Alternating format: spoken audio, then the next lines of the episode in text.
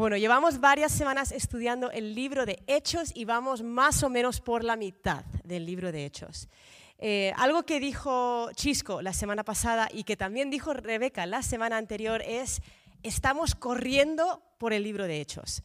Y a lo mejor tú te preguntas, ¿por qué estamos corriendo? ¿no? ¿Qué necesidad de ir rápido? ¿Por qué no vamos más despacio en el libro de Hechos? ¿Por qué no leemos cada capítulo, cada versículo? Y la razón es porque llega el verano. Y queríamos que juntos viésemos el libro de Hechos antes de que todos nos piremos de vacaciones. Ahora, sí que creo que es importante que entendamos un poquito por qué estamos viendo lo que estamos viendo en el libro de Hechos. Entonces, yo creo que hay una, presentación que puede poner el equipo de multimedia, pero al estudiar el libro y ver diferentes maneras de dividirlo, cuando estábamos diciendo, ¿cómo podemos hacerlo para ver el libro de Hechos de aquí al verano. ¿Cómo podemos hacerlo? Estábamos viendo diferentes maneras de dividir el libro y lo que decidimos fue dividirlo, valga la redundancia, por hechos más que por capítulos, ¿no? Entonces, lo que hemos visto hasta ahora, hemos visto cómo empezó la iglesia esperando la venida del Espíritu Santo con la resurrección de Jesús. Hemos visto el, día de Pentecostés, que lo celebramos además aquí juntos, ¿verdad? Y celebramos el Espíritu Santo. Eh, eh, vimos lo que sucedió en Judea y en Samaria cuando empezó la persecución que obligó a la primera iglesia a salir. Y hemos visto el primer viaje misionero de Pablo. Y hoy vamos a ver algunos de los primeros problemas que emergen y que surgen en la primera iglesia. La semana que viene ya vemos el segundo viaje, el tercer viaje y luego vamos a ver Pablo eh, ya llevado a Roma cuando es arrestado. Ahora, la semana pasada vimos el primer viaje, también vimos la semana anterior la conversión de Saulo y la conversión de, Saulo, que ahora lo, conocemos más como Pablo, ¿no? Y vimos el poder de la persona de Bernabé, una persona que cree en la gente, anima a la gente, ve lo mejor, invierte, invierte su tiempo, discipula, hace discípulos. Y luego vimos cómo Dios usa todo para bien, ¿no? Chisco dijo la semana pasada, el que ríe el último ríe mejor. El diablo piensa que, está derrotando a la iglesia y lo que, Dios hace es, ah, que hay persecución, pues que crezca, ¿no? Que, que, que se esparza la iglesia. Y vimos algunas de las dificultades que se enfrentaron Pablo y Bernabé en ese primer viaje. Pero hoy vamos a ver Hechos 15. Ahora, yo siento que me ha, tocado mucha suerte el que me, toque dar Hechos 15 porque no son cinco capítulos que estamos viendo, yo no tengo que decir estamos corriendo a través del libro de Hechos. Hoy vamos a ver solo Hechos 15. ¿Por qué? Porque en Hechos 15 eh, nos encontramos con dos conflictos o problemas en la iglesia. Ahora, estos no son los primeros problemas que tiene la iglesia. Eh, obviamente tienen problemas externos, ya hemos visto persecución, eh, Esteban, la del apedreamiento de Esteban, hemos visto oposición exterior, pero también tuvieron un problema que nos saltamos, que no leímos, que fue en Hechos 6, que fue el principio del todo. Y el problema en Hechos 6 básicamente fue que tanta gente llegó a Cristo, tanta gente dio su vida a Cristo que la iglesia estaba desbordada. Y los primeros apóstoles están diciendo, oye, no nos da la vida para estar en el sonido, estar en bienvenida, estar con los niños y, además estar preparando la palabra. Entonces vamos a poner un poquito de orden, no era el sonido ni la bienvenida, era, el problema era alimentar, dar de alimento a las viudas que necesitaban, ¿no? la, obra social que necesitaban y dijeron vamos a poner un poquito de estructura y delegar y vamos a organizarnos y vamos a ver quién ama al Señor que puede servir a estas viudas para que podamos nosotros hacer eso. Ese es el primer problema interno que nos encontramos. Pero hoy vamos a ver eh, otros dos problemas que suceden en Hechos 15. Y, y es lo que hoy llamamos el concilio de Jerusalén. Entonces vamos a leerlo. Ahora, necesitamos entender algo, que aunque nosotros vamos leyendo los capítulos de la Biblia, realmente ya ha pasado bastante tiempo desde que comenzó la iglesia. Estamos a 19 años desde la resurrección y el derramamiento del Espíritu Santo. Hechos 1 y 2 tenemos Jesús resucita, promete la venida del Espíritu Santo, eh, los discípulos están esperando el Espíritu Santo, llega el día de Pentecostés, han pasado unos años conforme hemos leído, ¿no? Hechos 3, 4, 5, bla, bla, bla. Llegamos a Hechos 15 y han pasado 19 años. Entonces ya hay iglesias plantadas y empieza a surgir un problema ya no en una pequeñita iglesia, sino en la iglesia global, en la novia. ¿no? Entonces vamos juntos a leer Hechos 15 y vamos a leer del 1 al 12. Dice, y algunos descendieron de Judea y enseñaban a los hermanos, si no os circuncidáis conforme al rito de Moisés, no podéis ser salvos. Como Pablo y Bernabé tuvieron gran disensión y debate con ellos, los hermanos determinaron que Pablo y Bernabé y algunos otros de ellos subieran a Jerusalén a los apóstoles y a los ancianos para tratar esta cuestión. Así que, siendo enviados por la iglesia, pasaron por Fenicia y Samaria, relatando detalladamente la conversión de los gentiles y causaban gran gozo a todos los hermanos. Cuando llegaron a Jerusalén, fueron recibidos por la iglesia, los apóstoles y los ancianos, e informaron de todo lo que Dios había hecho con ellos. Pero algunos de la secta de los fariseos que habían creído se levantaron diciendo, es necesario circuncidarlos y mandarles que guarden la ley de Moisés. Entonces los apóstoles y los ancianos se reunieron para considerar este asunto. Y después de mucho debate, Pedro se levantó y les dijo, hermanos, vosotros sabéis que en los primeros días Dios escogió de entre vosotros que por mi boca los gentiles oyeran la palabra del Evangelio y creyeran. Y Dios, que conoce el corazón, les dio testimonio dándoles el Espíritu Santo, así como también nos lo dio a nosotros. Y ninguna distinción hizo entre nosotros y ellos, purificando por la fe sus corazones. Ahora pues, ¿por qué tentáis a Dios poniendo sobre el cuello de los discípulos un yugo que ni nuestros padres ni, ni nosotros hemos podido llevar. Creemos más bien que somos salvos por la gracia del Señor Jesús, de la misma manera que ellos también lo son.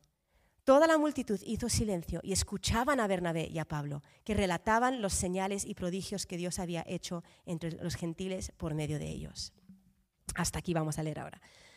Entonces, el problema que nos encontramos en Hechos 15 es parece, si lo, lees, si lo lees por encima, parece que es un tema de circuncisión. De, oye, si estos gentiles que están dando su vida a Cristo tienen que ser circuncidados o no. ¿Qué había pasado? Un grupo de fariseos había llegado diciendo, oye, estos gentiles que se han convertido tienen que circuncidarse. Ahora, tenemos que entender que el problema realmente no era la circuncisión. El problema en sí era que los fariseos querían que los gentiles se convirtiesen al judaísmo y luego al cristianismo. ¿No? Imagínate llegar a la iglesia y dar tu vida a Cristo y que te digan, vale, ahora tienes que hacer y sacar toda la ley del Antiguo Testamento. ¿no? Tienes que hacer esto primero para seguir a Jesús. Ahora, si lees el libro de Gálatas, Gálatas fue escrito, perdón que esto es un poco, hoy tenemos un poco de clase de historia. Gálatas fue escrito un año antes del libro de Hechos. Y en Gálatas ya se estaba gestando este problema en una iglesia local, en la iglesia de Galacia. Entonces Pablo escribe el libro a los Gálatas diciendo, oye, la salvación es por fe. Gálatas 2, 3 al 5, Pablo dice, pero ni a un Tito que estaba conmigo fue obligado a circuncidarse, aunque era griego.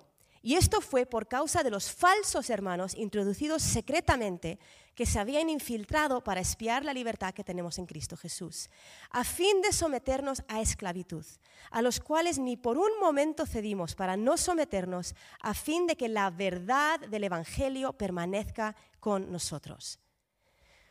Uno podría pensar, si lo lee por encima, podrías pensar, bueno, pues si le hacía tanta ilusión a los judíos que estos se circunciden, pues mira que les cuesta. Los hombres estáis pensando, no, sí cuesta, ¿no? Chisco dice, hombre, claro. Pero uno podría pensar eso, podría decir, mira, es una pequeña cirugía, no pasa nada, ¿no? Que lo haga para que todo el mundo esté contento, vamos a ahorrarnos problemas. Pero Pablo explica, ese no es el problema. Dice, lo que queremos es que permanezca la verdad del Evangelio. Lo que corría peligro era la verdad del mensaje del Evangelio. Si cedían con un tema de circuncisión, lo que estarían diciendo es Jesús más otra cosa. Significa salvación. ¿Cuál fue la respuesta de Pablo cuando se entera de que esto está pasando en Galacia? Me encanta, Gálatas 3.1 dice, oh Gálatas insensatos, ¿quién os ha fascinado a vosotros ante cuyos ojos Jesucristo fue presentado públicamente como crucificado? En la traducción de la nueva traducción viviente me encanta porque dice, ¡ay, Gálatas tontos! ¿Quién los ha hechizado? pues el significado de la muerte de Jesucristo se les explicó con tanta claridad como si lo hubiesen visto morir en la cruz. Ya se había explicado el significado de la muerte de Jesús. Y Pablo está diciendo, Jesús más nada. No hace falta sumar nada al sacrificio de Cristo para ser salvos. Entonces, un año más tarde, Pablo escribe esta carta a, Galacia, a la iglesia de Galatas, un año más tarde, este problema ya no es un problema local, en una pequeña iglesia. Este problema está creciendo en todas las iglesias y dicen, oye, aquí hay que juntarse y aquí hay que hablar, aquí hay que solucionar esto, ¿no? Y ahí es lo que, cuando se junta este grupo de personas que hoy llamamos el Concilio de Jerusalén. Y el Concilio de Jerusalén es esta reunión que acabamos de leer en Hechos 15, donde se junta toda la iglesia y deciden de una vez por todas cómo vamos a zanjar este tema. Y lo interesante es que tanto Pedro, que se pone de pie en, lo que acabamos de leer en esos 15, como Pablo, escribiendo su carta a los Gálatas, afrontan el problema de la misma manera. Afrontan el problema con el poder del testimonio. En, en Hechos 15 dice, a ver, ¿Dónde estamos? Aquí. En Hechos 15 dice, no, en, Hecho, en Gálatas 1, perdón, Gálatas 1, 13 a 16, Pablo dice, porque vosotros habéis oído acerca de mi antigua manera de vivir en el judaísmo de cuán desmedidamente perseguía yo a la iglesia de Dios y trataba de destruirla, y cómo yo aventajaba en el judaísmo a muchos de mis compatriotas contemporáneos, mostrando mucho más celo por las tradiciones de mis antepasados. Pero cuando Dios, que me apartó desde el vientre de mi madre y me llamó por su gracia, tuvo a bien revelar a su Hijo en mí para que yo le anunciara entre los gentiles. Y luego empieza a explicar lo que ha pasado entre los gentiles. Y de la misma manera, en Hechos 15, cuando juntan a todos, Pedro se pone de pie. Hechos 15, 7 al 9 dice, después de mucho debate, o sea, llevaban dándole vueltas al tarro un rato, Pedro se levantó y dijo, hermanos, vosotros sabéis que en los primeros días Dios escogió de entre vosotros que por mi boca los gentiles oyeran la palabra del Evangelio y creyeran. Y Dios que conoce el corazón les dio testimonio dándoles al Espíritu Santo. Así como también nos lo dio a nosotros. Y ninguna distinción hizo entre nosotros y ellos, purificando por la fe sus corazones. Pedro empieza a recordarles en el concilio de Jerusalén, mira lo que Dios ha hecho, mira lo que Dios ha hecho. Los gentiles han recibido el Espíritu Santo. Eso no es algo que ellos podían fabricar, ni Pablo, ni Bernabé, ni nadie podía, venga, toma, recibe el Espíritu Santo.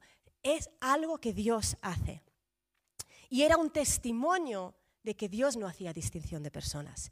Ahora, algo interesante en este pasaje es que es la primera vez, Hechos 15, la primera vez que el término hermanos en la Biblia incluye a los gentiles. Antiguo Testamento, antes del exilio, hermanos es hermanos de sangre. Es Jacob de Saúl, Caín y Abel, hermanos. Cuando sucede el exilio, cuando Babilonia conquista y luego Asiria conquista y se llevan al pueblo de Israel al exilio, o sea, lo que encontramos en Esdras, Nehemías, cuando llegamos a esa parte de la, de la Biblia, ya justo antes del Nuevo Testamento, hermanos se refiere al pueblo de Israel. Pero cuando llegamos a Hechos 15 y dice hermanos, se refiere a todos los que han dado su vida a Cristo aquí ya nos incluye a nosotros. Ya somos hermanos. Y Hechos 15, 8 dice, y Dios que conoce el corazón, les dio testimonio, hablando de los gentiles, dándoles el Espíritu Santo, así también como nos lo dio a nosotros. Pedro está diciendo, oye, el que los gentiles sean salvos no es mi culpa. Esto lo ha hecho Dios. Mira, si tienen el Espíritu Santo. La intención del argumento de Pedro es clara, ¿no? Él dice, no, no podemos negar que los gentiles han experimentado el bautismo del Espíritu Santo. No lo podemos negar. Y el bautismo del Espíritu Santo solo se le da a los que han sido salvos por medio de Jesucristo. Estos gentiles no habían hecho nada no les había dado tiempo de ir a circuncidarse, a aprenderse la ley. No les había dado tiempo y Dios no esperó a que ellos hiciesen todo eso antes de darles el Espíritu Santo. Sin la conversión al judaísmo, Dios ya les bautizó en el Espíritu. Y esto es una lección para nosotros. Cuando queremos empezar a añadir a nuestra salvación las obras, volvemos a nuestro testimonio. Vuelve a tu testimonio. Si aún siendo pecadora, Cristo murió por mí y me dio el Espíritu Santo, Jesús más, más nada. Jesús más ayudar en una ONG. Jesús más hacer esto. Jesús más ser una buena persona. No, no. Jesús, Jesús y su sacrificio es nuestra puerta, es nuestro acceso y el Espíritu Santo es nuestro sello. Apocalipsis 12, 11 dice, ellos lo vencieron por medio de la sangre del cordero y por la palabra de su testimonio. Nuestro testimonio es lo más poderoso que tenemos. No podemos negar lo que Dios ha hecho en nuestras vidas. Igual que Pedro que dice, oye, no es, no es mi culpa que los gentiles sean salvos, pero si el Espíritu Santo lo ha hecho, es exactamente lo mismo con nosotros. Yo me miro al espejo y pienso, pues Dios, yo no, yo no hubiese escogido a esa persona. Y, para que el Espíritu Santo, que es santo, habite en esa persona con tantos... Pues yo no lo hubiese hecho. Pero si tú lo has hecho, pues haya cosa tuya, ¿no? Si tú lo has escogido, ¿quién soy yo para añadir a tu sacrificio? Si seguimos leyendo Hechos 15, del 11 al 20, ¿no? seguimos leyendo este mismo discurso, Pedro sigue hablando, dice, creemos más bien que somos salvos por la gracia del Señor Jesús, de la misma manera que ellos también lo son. Versículo 12. Toda la multitud hizo silencio y escuchaban a Bernabé y Pablo, que relataban las señales y prodigios que Dios había hecho entre los gentiles por medio de ellos.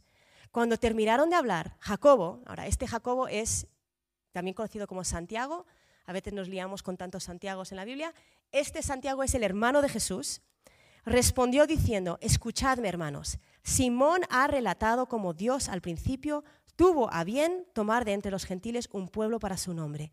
Y con esto concuerdan las palabras de los profetas, tal como está escrito. Después de esto volveré y reedificaré el tabernáculo de David que ha caído, y reedificaré sus ruinas y lo levantaré de nuevo, para que el resto de los hombres busque al Señor y todos los gentiles que son llamados por mi nombre dice el Señor, que hace saber todo esto desde tiempos antiguos. Por tanto, versículo 19, yo opino que no molestemos más a los que de entre los gentiles se convierten a Dios, sino que les escribamos que se abstengan de cosas contaminadas por ídolos, de fornicación, de lo estrangulado y de sangre. Entonces, esta es la decisión que toman. Termina el concilio, escriben una carta redactando, y esta es la decisión que hemos tomado, no hace falta que os circuncidéis, no hace falta que os sigáis la ley, no hace menos mal, ¿no? Dice, uff, todos los hombres están diciendo menos mal, los no circuncisos, y no hace falta que sigáis todas las leyes ni que os convirtáis al judaísmo. Sin embargo, absteneros de estas cuatro cosas, ¿no?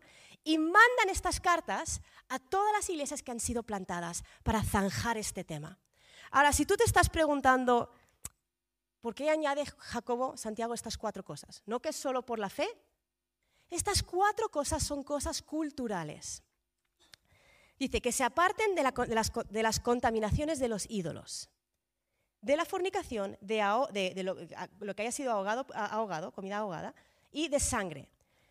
Ahora, ya ha quedado claro que, que esto no afecta a su salvación. Pedro ya dijo somos salvos por la gracia, pero lo que Santiago está diciendo al ponerse de pie y decir, oye, vamos a hacer estas cuatro cosas, él está diciendo, la salvación, la doctrina ya está zanjado. Es por fe. Pero vamos a ver qué reglas podemos poner para que haya unidad entre estas dos culturas diferentes. ¿Qué cosas básicas pueden ceder los gentiles para que no ofenda a sus hermanos, porque ahora somos hermanos, que son judíos? Y no vamos a entrar en, muy detalle de, todas estas cosas, pero algo que me encanta, porque si estamos leyendo el libro de Hechos, no es solamente como una clase de historia, no es venimos a la iglesia y vamos a aprender la historia. es vamos a ver cómo el Espíritu Santo comenzó lo que hoy llamamos iglesia, lo que estamos haciendo aquí hoy. ¿Cómo empezó esto? ¿De dónde venimos? ¿Cuáles son nuestras raíces? ¿Y, qué tenemos en común? ¿Qué aprendemos de la primera iglesia?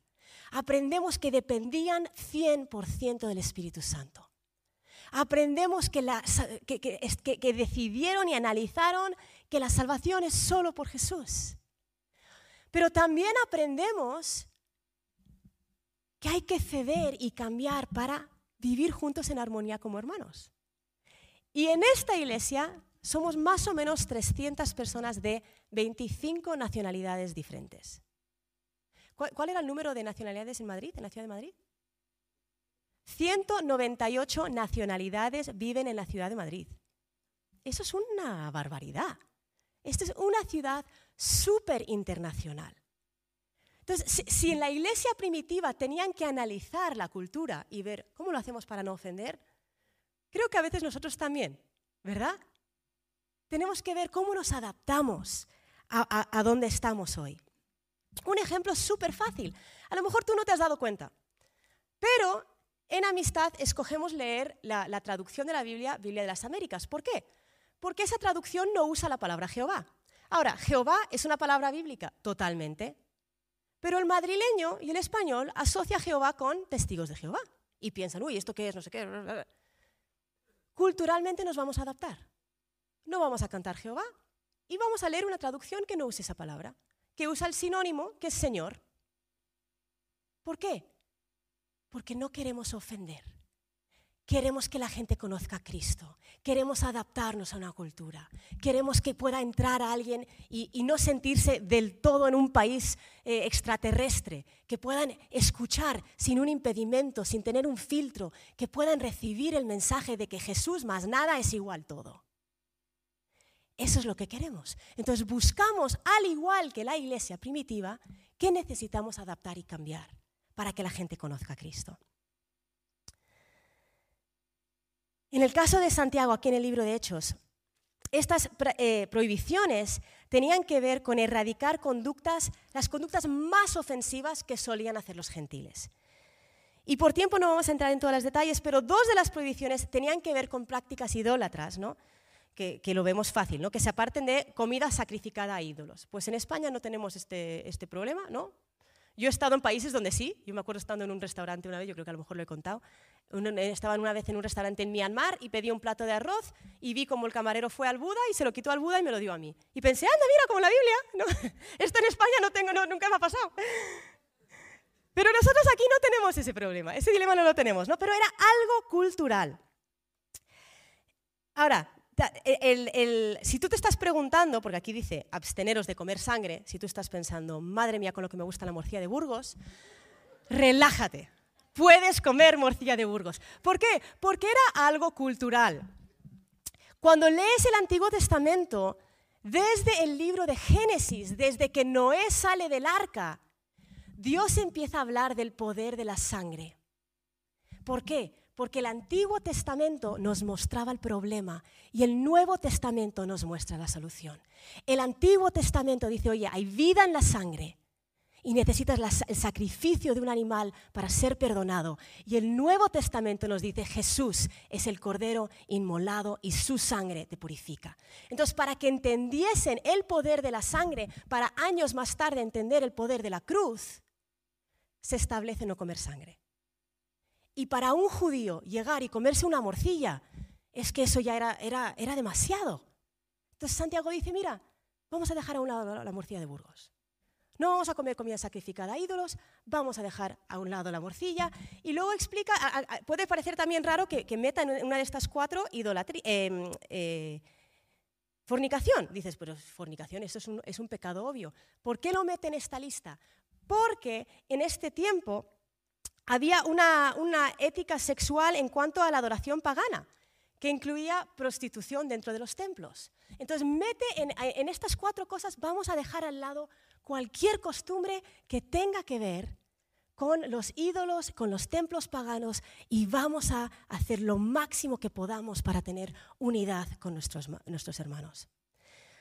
Entonces, resumiendo, primer problema de iglesia, no local, sino iglesia que nos encontramos en, Hechos 15 es el dilema si hace falta hacer algo más para ser salvos y la conclusión es no.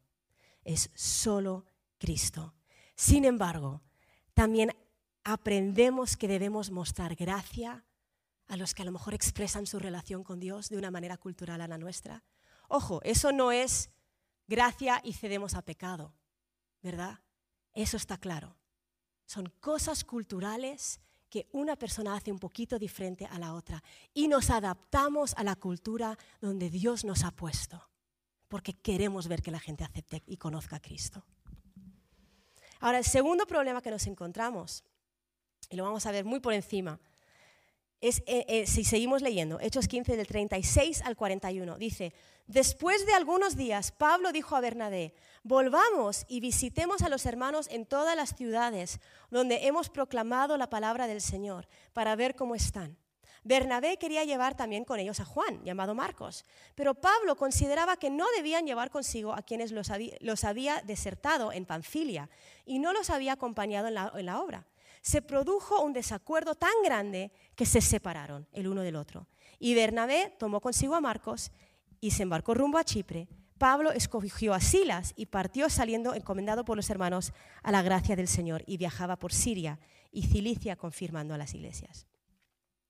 Entonces vimos la semana pasada que Pablo y Bernabé hicieron su primer viaje juntos y van a empezar el segundo viaje, del que se hablará más en detalle la semana que viene, pero discuten sobre si llevar a Juan Marcos o no llevar a Juan Marcos.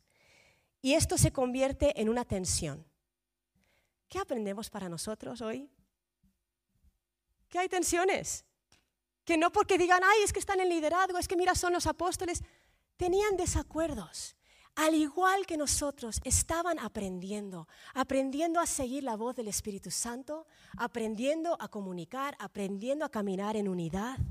Ahora, la Biblia no dice qué pasó con Juan Marcos. ¿no? Juan Marcos había ido en el primer viaje, se había quedado en Panfilia, y no dice por qué. Yo no sé, me he preguntado, ¿qué haría que alguien se quede en la mitad? ¿no? A, lo mejor a lo mejor tuvo miedo, a lo mejor se rayó, a lo mejor pensó, yo no valgo para esto y mejor seguir vosotros. Yo personalmente, no está en la Biblia, ¿eh?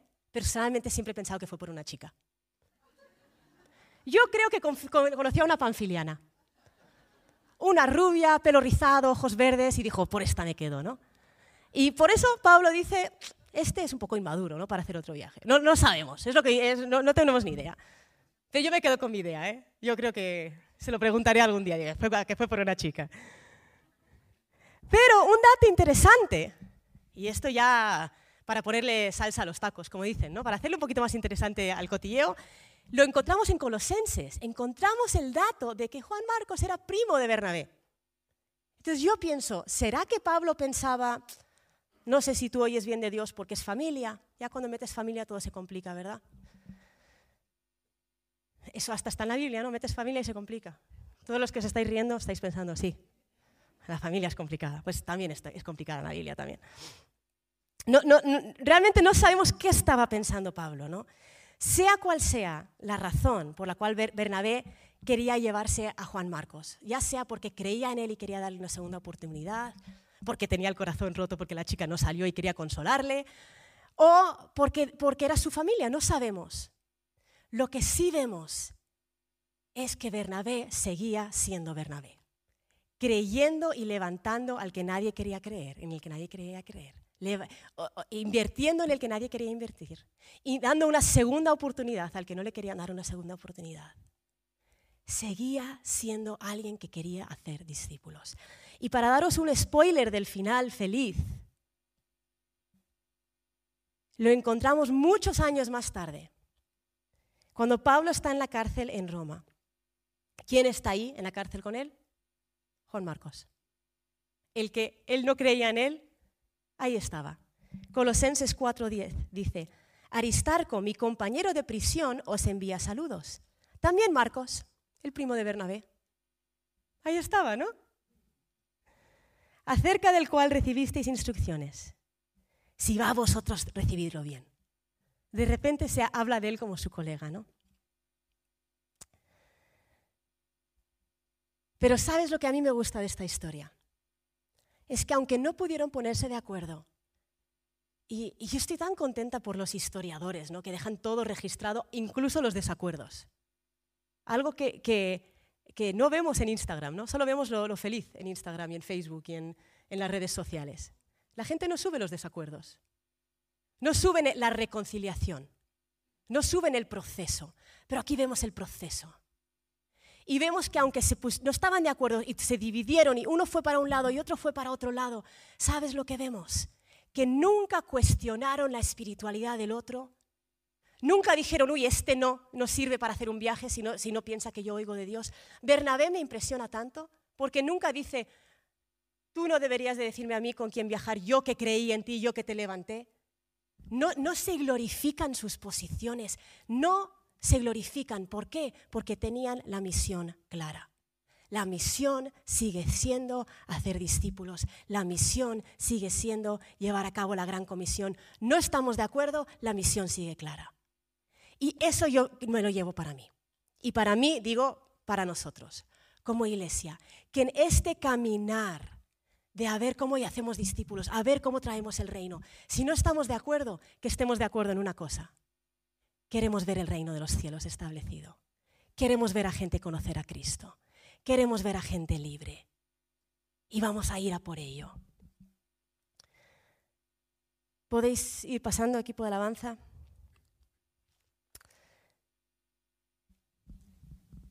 Resumiendo un poquito,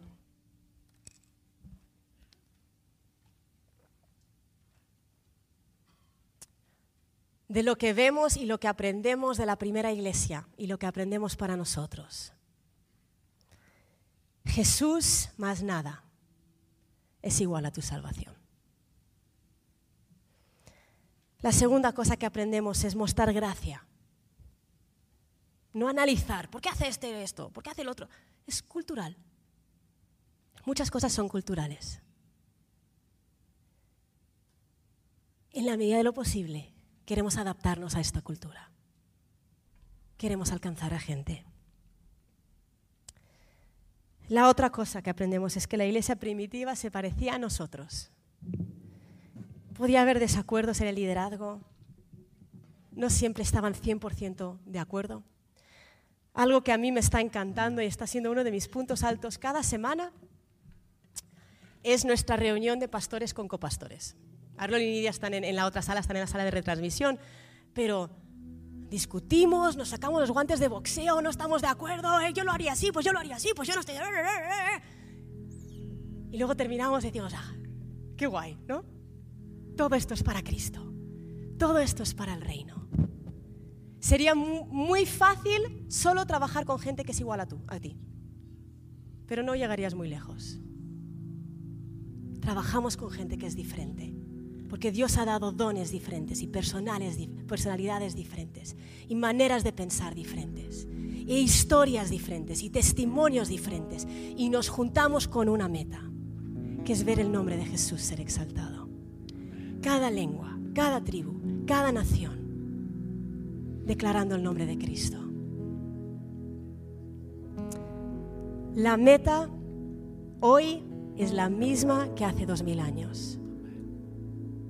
Qué pasada, ¿no? Que leemos de esta iglesia y no es tan lejano. Nuestra clase de historia no es tan lejana. Aquí seguimos hasta que le veamos cara a cara. Vamos a ponernos de pie.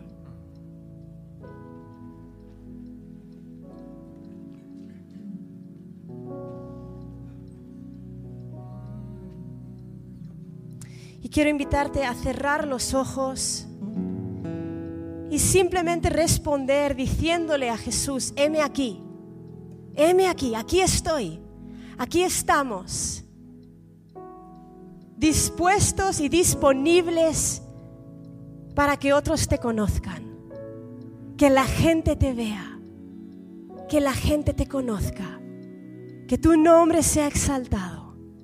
En las buenas y en las malas, cuando estamos de acuerdo, cuando no estamos de acuerdo queremos proclamar desde lo alto que solo Jesús y nada más hace falta. Nada más hace falta. Tú eres suficiente, Jesús.